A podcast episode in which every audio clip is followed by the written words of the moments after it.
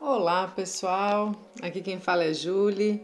Estamos lendo o livro Dibs em Busca de Si Mesmo, de Virginia Exline. E hoje vamos começar o capítulo 8. No áudio anterior, é, finalizou com aquela cena do pai do Dibs que não, não prestou atenção nele, não ouviu. E aí a, a psicóloga se sentia bastante frustrada, né?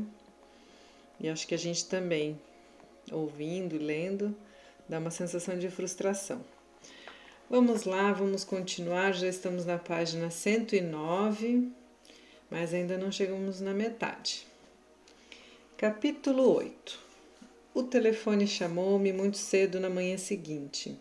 Era a mãe de Dibs que solicitava uma entrevista para ela.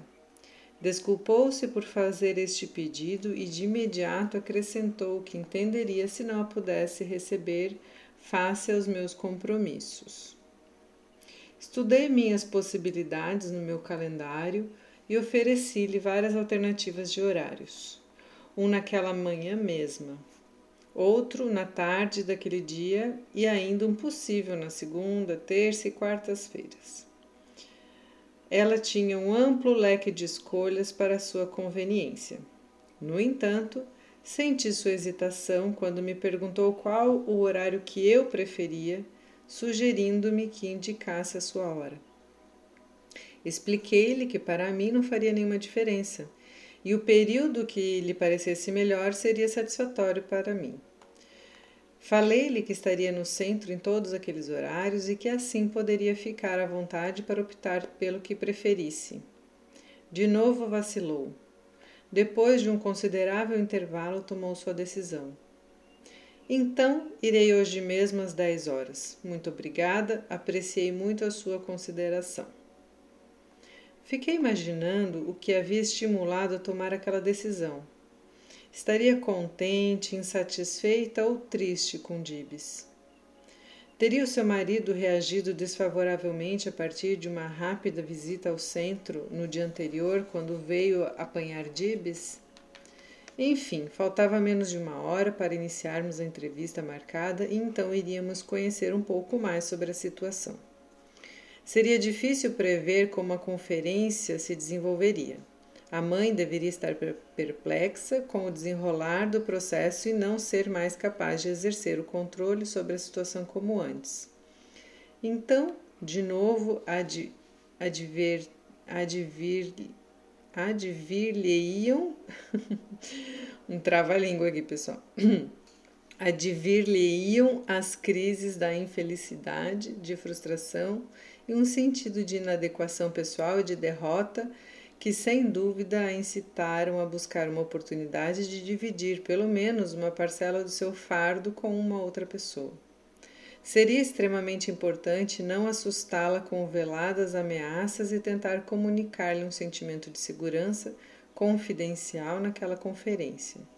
Estava certa de que essa entrevista deveria ser-lhe extremamente difícil e emocionalmente exaustiva, independente de como ela usasse o tempo quer permanecesse silenciosa ou conversasse sobre assuntos superficiais e seguros, ou formulasse perguntas e falasse um pouco de sua história tão hermética e fechada. Seria minha responsabilidade comunicar-lhe com a maior empatia possível que a sua intimidade, o seu mundo pessoal lhe pertenciam, de fato, e que só a ela caberia decidir se queria abrir a porta e deixar-me compartilhar de alguns aspectos dele. Esperava que, sobretudo, minhas atitudes transbordassem esta filosofia pessoal. Bem, se ela decidisse abrir-se para o encontro, não apreciaria e nem tentaria arrancar-lhe qualquer pedaço que, pela sua livre vontade, não oferecesse. Não arrombaria suas portas mas confiaria no seu desejo de abrir o seu mundo em um encontro com outra pessoa. E se, porventura, ela decidisse conservar suas portas fechadas, sem dúvida não alimentaria a intenção de nem de leve bater. Deixaria que, à hora certa, ela mesma tentasse abrir-se sem pressões exteriores. Seria muito interessante ouvi-la falar sobre Dibs e sobre a si mesma, mas bem mais importante era possibilitar-lhe a experiência de sentir sua dignidade de pessoa respeitada e reconhecida como um ser único, de, dono de sua vida íntima e pessoal. A hora combinada, a mãe de Dibs chegou ao centro. Fomos então imediatamente para meu escritório. Ela havia falado comigo que não se sentiria bem se tivesse que esperar na sala de recepção. Desde que ela marcou a sua entrevista para a hora mais próxima que lhe foi oferecida, pareceu-me que seria indelicado expô-la a esperas sem necessidade. Sentou-se na cadeira junto da minha escrivaninha, à minha frente. Estava muito pálida. Esfregava suas mãos entrelaçadas, seus olhos esvoaçavam em várias direções e de quando em quando um relance me era especialmente dirigido. E o olhar, de novo, empreendia sua fuga. Parecia Dibs quando o observei pela primeira vez na sala de ludoterapia. Ofereci-lhe cigarro. Fazendo um adendo, isso bem politicamente incorreto hoje em dia, né? E ela respondeu: Não, não, muito obrigada. Deixei o pacote na mesa e ela entendeu o gesto. Não fumo, avisou. Mas se você fuma, por favor, fique à vontade. Também eu não fumo. A Virgínia falou, né? Guardei o pacote na gaveta da mesa, mais para quebrar a tensão dos primeiros minutos do que por qualquer outro motivo. Depois, voltei a olhá-la, havia uma expressão de ansiedade e pânico no seu olhar. Sentia ser importante não empurrá-la para a discussão de seus problemas, não assumir a liderança pela exteriorização das, de perguntas, não fazer daquela sessão uma conversa sobre trivialidade. Se ela encaminhasse a entrevista para um desses caminhos, seria diferente. Quanto a mim, uma atitude dessas representaria a própria demissão dos meus objetivos daquele encontro. Havia sido ela quem solicitou a conferência e deveria ter suficientes razões para fazê-lo. Se a iniciativa, iniciativa houvesse sido minha, a responsabilidade de conduzi-la teria outros aspectos. Momentos cruciais e decisivos em qualquer entrevista são os iniciais, que condicionam em parte a eficiência da experiência total. Tentar explicar as finalidades de tal etapa é algo tão estéril que não me deterei em maiores explicações ou em qualquer estruturação da vivência, como em termos gerais se denomina. O silêncio não me fez sentir embaraçada. Estava confiante que ela teria força e coragem de vencer aqueles minutos construtivamente e não deveria ser eu a iniciar a conversação para aliviar o gelo do silêncio. Afinal de contas, não queríamos uma conversa de rótulo. Não sei por onde começar, falou. Compreendo, às vezes é difícil começar. Ela sorriu, embora o seu sorriso não transbordasse nenhuma alegria. São tantas as coisas a dizer e tantas a não dizer. Geralmente é assim, disse. Certos fatos são melhores quando guardados em silêncio, disse, olhando-me bem diretamente. Às vezes assim parece, respondi mas o volume de eventos silenciados, contidos, podem tornar-se um grande fardo, confessou. Sim, isto pode acontecer também. Sentada ali com o olhar perdido na ampliação que a janela lhe permitia vislumbrar, permaneceu em silêncio por um longo tempo. Começou a relaxar-se um pouco. Que vista linda se descortina de sua janela, Aquela igreja encantadora parece tão grande e forte quanto cheia de paz. É sim. Baixou seu olhar, deparou com suas mãos entrelaçadas com sofreguidão. Nossos olhares se encontraram. Percebi-lhe as lágrimas. Estou muito preocupada com Dibs, muito, terrivelmente preocupada. Não havia previsto esse comentário, mas tentei aceitá-lo com toda a naturalidade. Preocupada com Dibs? Nada mais perguntei, nem mesmo o porquê. Sim, reafirmou. Estou muito e muito preocupada. Nesses últimos dias ele parece estar muito infeliz. Permanece por perto de mim, olhando-me sempre, sempre silencioso. Sai do seu quarto com maior frequência, mas mantém-se ao lado das coisas como a sombra de um fantasma, e quando falo com ele, então foge para longe. Somente retorna para de novo acusar-me com a trágica tristeza do seu olhar.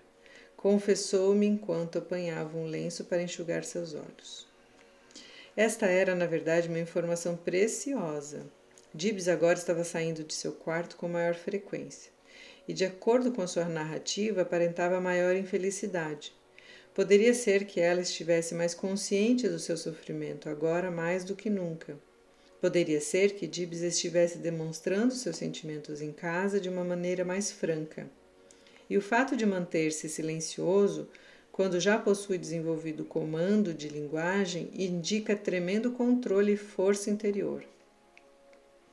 Sinto-me muito constrangida quando ele se comporta assim, acrescentou, depois de uma longa pausa.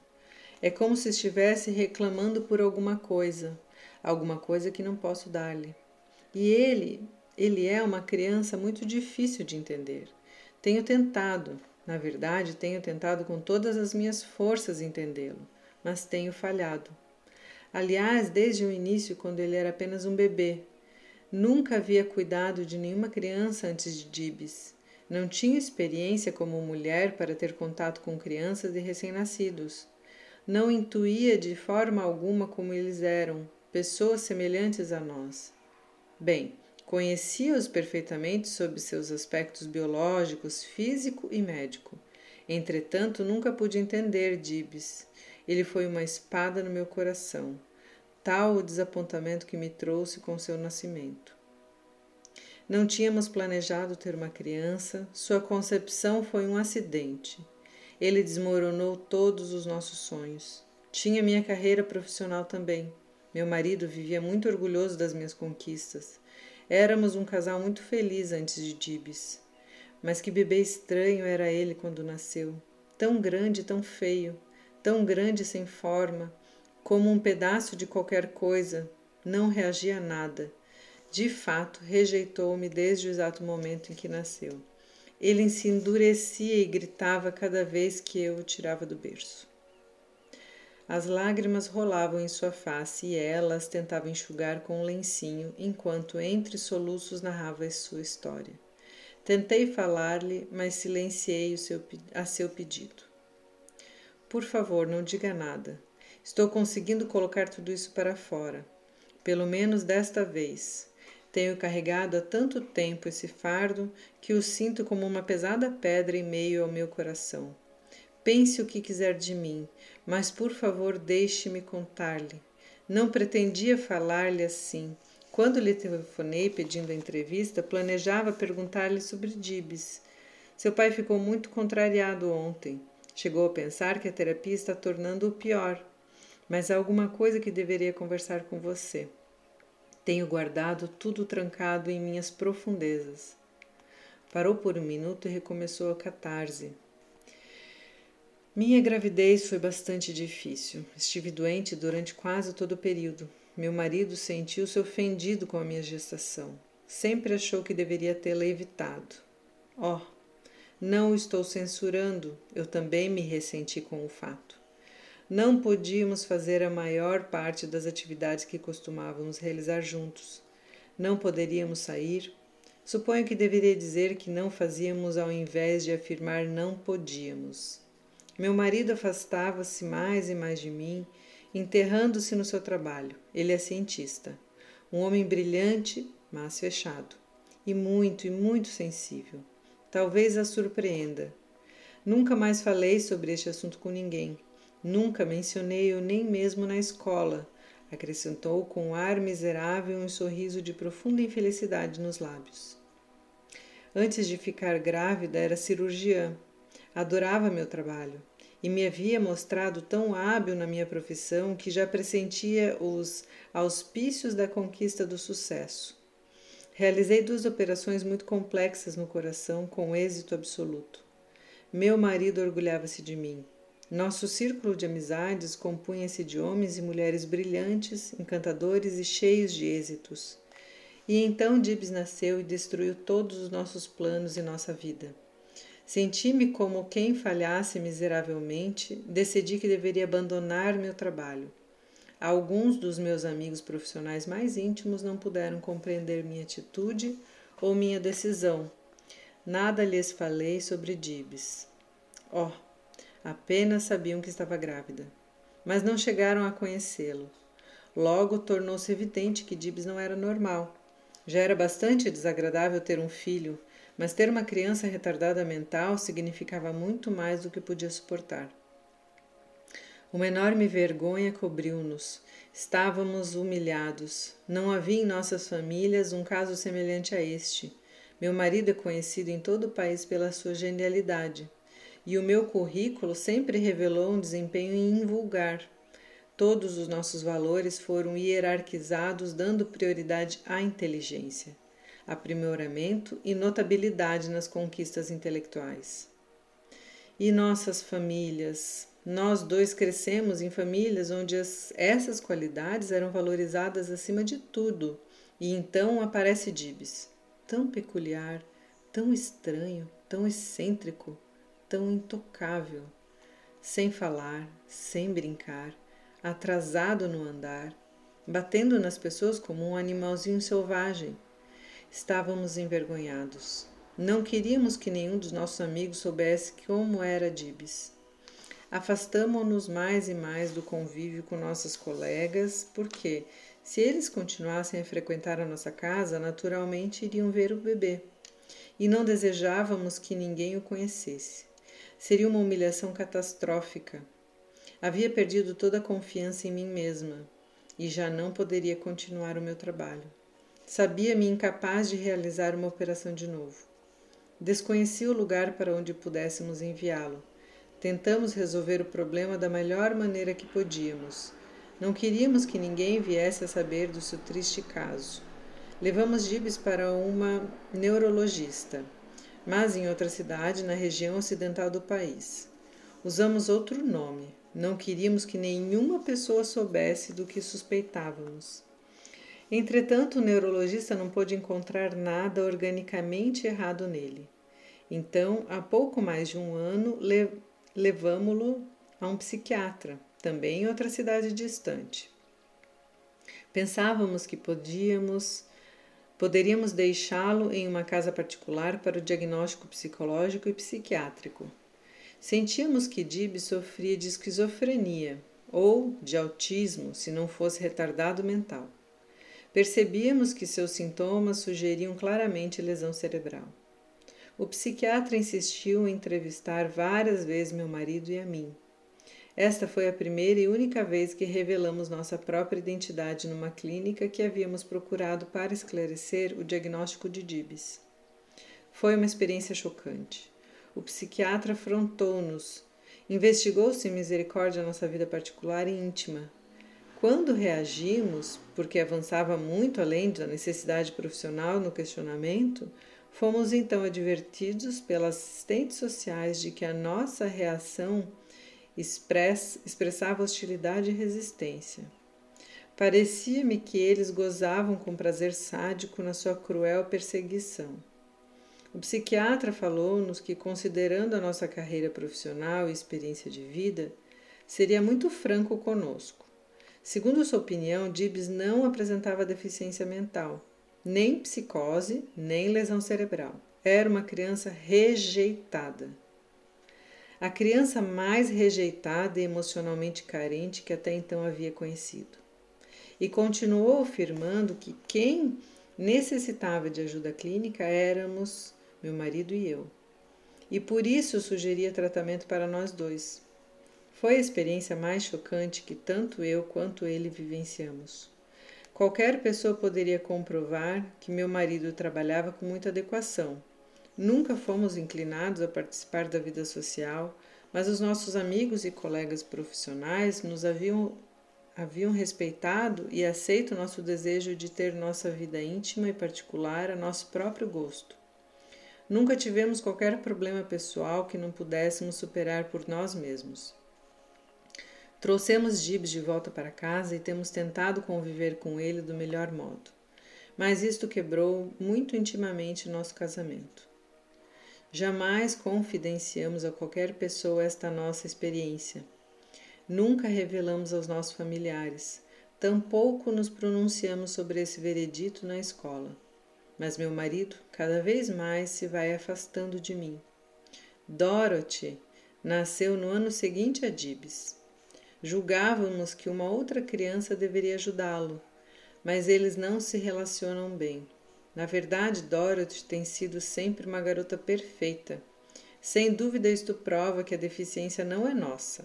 Então, colocamos Gibbs na escola particular onde você inicialmente o conheceu.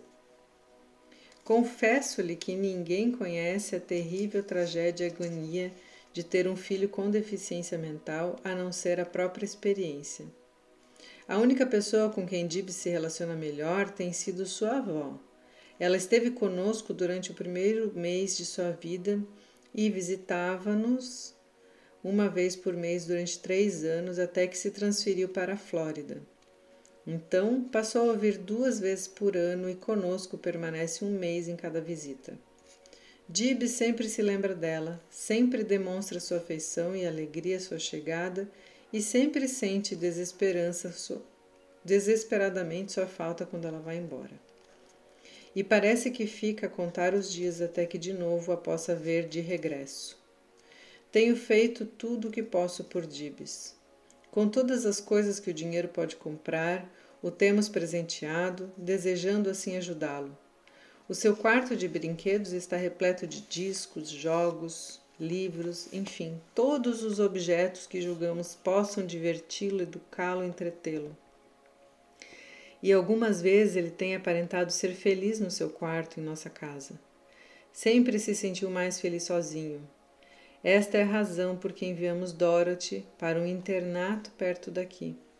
Só nos fins de semana e nas férias ela retorna a casa. Penso que Dibs é mais feliz com a distância de sua irmã. É difícil a convivência entre os dois. Dibs a espanca e a agride como um animalzinho feroz, caso ela se aproxime dele ou do seu quarto. Entretanto, ultimamente a sua infelicidade cresceu. Ontem, quando meu marido o trouxe para casa, estava muito confuso. Ambos decepcionados. Ele falou que Dibs estava balbuciando uma conversa como um idiota. Assim se expressou em frente ao garoto. Inclinando-se sobre a mesa, a mãe de Dibs soluçava amargamente. Perguntei-lhe o que Dibs dissera e ele respondeu-me, reafirmando que havia balbuciado uma conversa qualquer como um idiota. Dibs atravessou a sala, agarrou uma cadeira e atirou-a contra o piso. Derrubou várias peças da mesa de café com um movimento circular de sua mão e vociferou contra seu pai, declarando que o odiava e com toda a ênfase repetia sua declaração de raiva. Então meu marido o agarrou e, depois de uma luta, carregou-o para seu quarto, trancando-o ali. Quando meu marido desceu, estava chorando. Sei que de nada adiantam as lágrimas. Conheço que meu marido odeia cenas e desdenha o pranto, mas não pude suportar e falei-lhe. Dibs não estava balbuciando como um idiota agora. E ele disse que odeia você. Meu marido sentou-se em uma cadeira e chorava verdadeiramente. Foi terrificante. Nunca havia visto um homem chorar assim antes. Jamais havia suposto que alguma ocorrência fizesse meu marido sufocar-se em um turbilhão de suas próprias lágrimas. Fiquei apavorada de repente, aterrorizada. Ele mostrou-se estar tão cheio de medo quanto eu. Creio que nunca estivemos tão próximos um do outro quanto naquele instante. De súbito, éramos tão somente duas pessoas amedrontadas, solitárias e infelizes com as nossas defesas quebradas e abandonadas. Foi terrível. E sinto um alívio em pensar que somos humanos, que podemos falhar e admitir que nós falhamos. Finalmente a dor nos empurrou um ao outro, ao encontro do outro, e ele falou que talvez tivéssemos falhado em relação à nossa conduta com Dibs. Respondi-lhe que viria até você ouvir sua opinião sobre o nosso garoto. Olhou-me com uma expressão de medo e pânico nos olhos Diga-me com sinceridade, você acha que Dibs é um deficiente mental? Não, repliquei, respondendo a sua pergunta e não dizendo mais nada do que ela me havia questionado. Não creio que Dibs tenha deficiência mental. Houve uma longa pausa e longos suspiros. Você você pensa que ele ficará bom e que aprenderá a comportar-se como as outras crianças? perguntou-me. Creio que sim.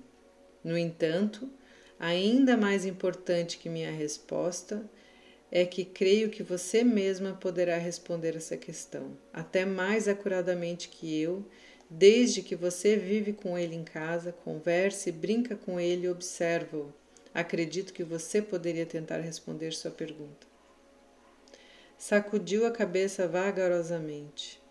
Sim, respondeu com a voz declinando até um sussurro. Tenho notado muitos aspectos no comportamento de Dibs, indicadores de suas habilidades. Mas parece-me tão infeliz. À medida que se revela mais e mais em casa, os seus ataques de raiva desapareceram não mais foi acometido deles em casa ou na escola. A cena de ontem não foi um acesso de raiva, mas sim o seu protesto ante a observação de seu pai, que sentiu como um verdadeiro insulto. Não tem mais chupado o seu polegar constantemente como outrora o fazia, e tem conversado muito mais em casa. Conversa consigo mesmo, não conosco, exceto quando dirigiu-se ao seu pai com aquele clamor ontem. Está transformando-se e melhorando Somente espero que Deus, em Deus, que ele consiga viver bem, disse ela com muita fé. Assim o desejo também, eu disse. E um longo silêncio seguiu-se. Ela apanhou na bolsa o seu pó para rosto e, em gestos rápidos, refez sua maquiagem. Não me lembro de outra oportunidade em que houvesse chorado assim, falou, apontando para a pilha de lenços de papel usados. Mas você parece estar preparada para isto. Sem dúvida, não sou a única a chorar no seu ombro. Não, você tem um grande número de companheiros. Um sorriso pairou na sua fisionomia. Ela e Dibs tinham muitos gestos em comum. Não posso dizer-lhe o quanto essa entrevista significou para mim. Não parece possível. Não encontraria palavras. Mas a hora já terminou. Ouvi os sinos da igreja. São onze horas. O tempo às vezes foge da gente, exclamou. Não ficaria surpresa se afirmasse a esta altura que não gostaria de voltar para casa. Levantou-se, vestiu seu casaco e agradeceu-me por tudo. Saiu depois. Não obstante a frequência com que tenho ouvido esse tipo de jorrar das comportas da vida interior, sentia vive, vivamente a complexidade e unicidade da motivação humana e do comportamento demonstrados de formas diferentes. Não há uma experiência isolada que acione determinados modelos de reação. Há sempre uma acumulação de experiências entrelaçadas com emoções altamente vivenciadas pela pessoa e articuladas com seus próprios objetivos e valores que motivam e condicionam seu comportamento Lembrei-me do que ela falara como o prefácio de sua narrativa. Tanta coisa a falar e tantas a silenciar. Alguns fatos são mais bem guardados no silêncio, mas assim silenciados tornam-se um terrível fardo. Mostrou-se consciente dos elementos que pensavam, pesavam dentro de si. Provavelmente os mais temidos eram os cobertos pelo tortuoso silêncio. A sua vigilância constante para preservá-los em segredo fizeram-na deles tomar consciência. Possivelmente ela e seu marido haviam aprendido, muito cedo em suas vidas, que com suas aguçadas inteligências poderiam erigir uma proteção em volta deles, uma fortaleza que poderia isolá-los das emoções que não aprenderam a compreender e a manejar em seu próprio benefício. Dibs também havia introjetado isto. Lia qualquer coisa que lhe caía sob a vista, a manifestava e manifestava essa habilidade quando confrontado com uma reação emocional desconfortável, como uma evasiva que o livrava de uma confrontação com o sentimento. Era um esquema de proteção. Sua mãe e seu pai eram também vítimas de sua falta de entendimento próprio e maturidade emocional. Sentiram com, grande perspicácia sua total inabilidade para se relacionar com Dibs afetivamente. E com todas as probabilidades que Dora, com Dorothy também. Estavam lutando em volta das profundezas de seus sentimentos de inadequação e insegurança. Quando ela inquiriu-me sobre o comprometimento da saúde mental de Dibs, poderia ter-lhe falado com ênfase que ele, em absoluto, não tinha nenhuma carência mental e que provavelmente era uma criança dotada de inteligência superior.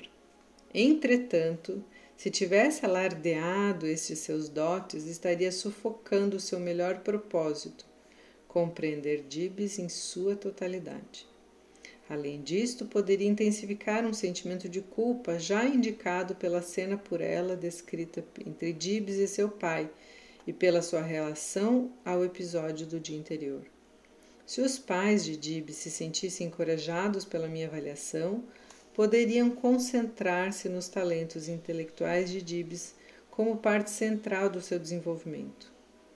Ele, na verdade, já estava utilizando quase completamente sua inteligência era a falta de equilíbrio do seu desenvolvimento global que criava o problema. Ou talvez, bem inconscientemente, seus pais preferissem vê-lo como um deficiente mental do que como a personificação intensificada de sua própria incapacidade emocional e social. O âmago do problema não estava no diagnóstico intelectual das razões que fundamentavam os comportamentos embora muitas pessoas aceitem esse princípio como básico para promover o desenvolvimento pessoal.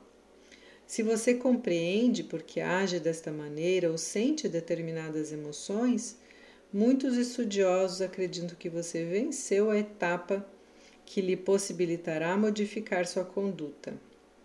Entretanto, penso que as maiores modificações que tal compreensão acarretam são mudanças nas atitudes exteriores que pouco a pouco vão alterando as motivações e sentimentos. Creio que a alteração profunda exige tempo bem mais longo. Algumas vezes requer preocupação intensa com o seu eu que ficou colocado indistintamente no relacionamento do indivíduo com o grupo social. Isto faz o seu mundo mais egocêntrico embora suas atividades possam tentar desmentir isto.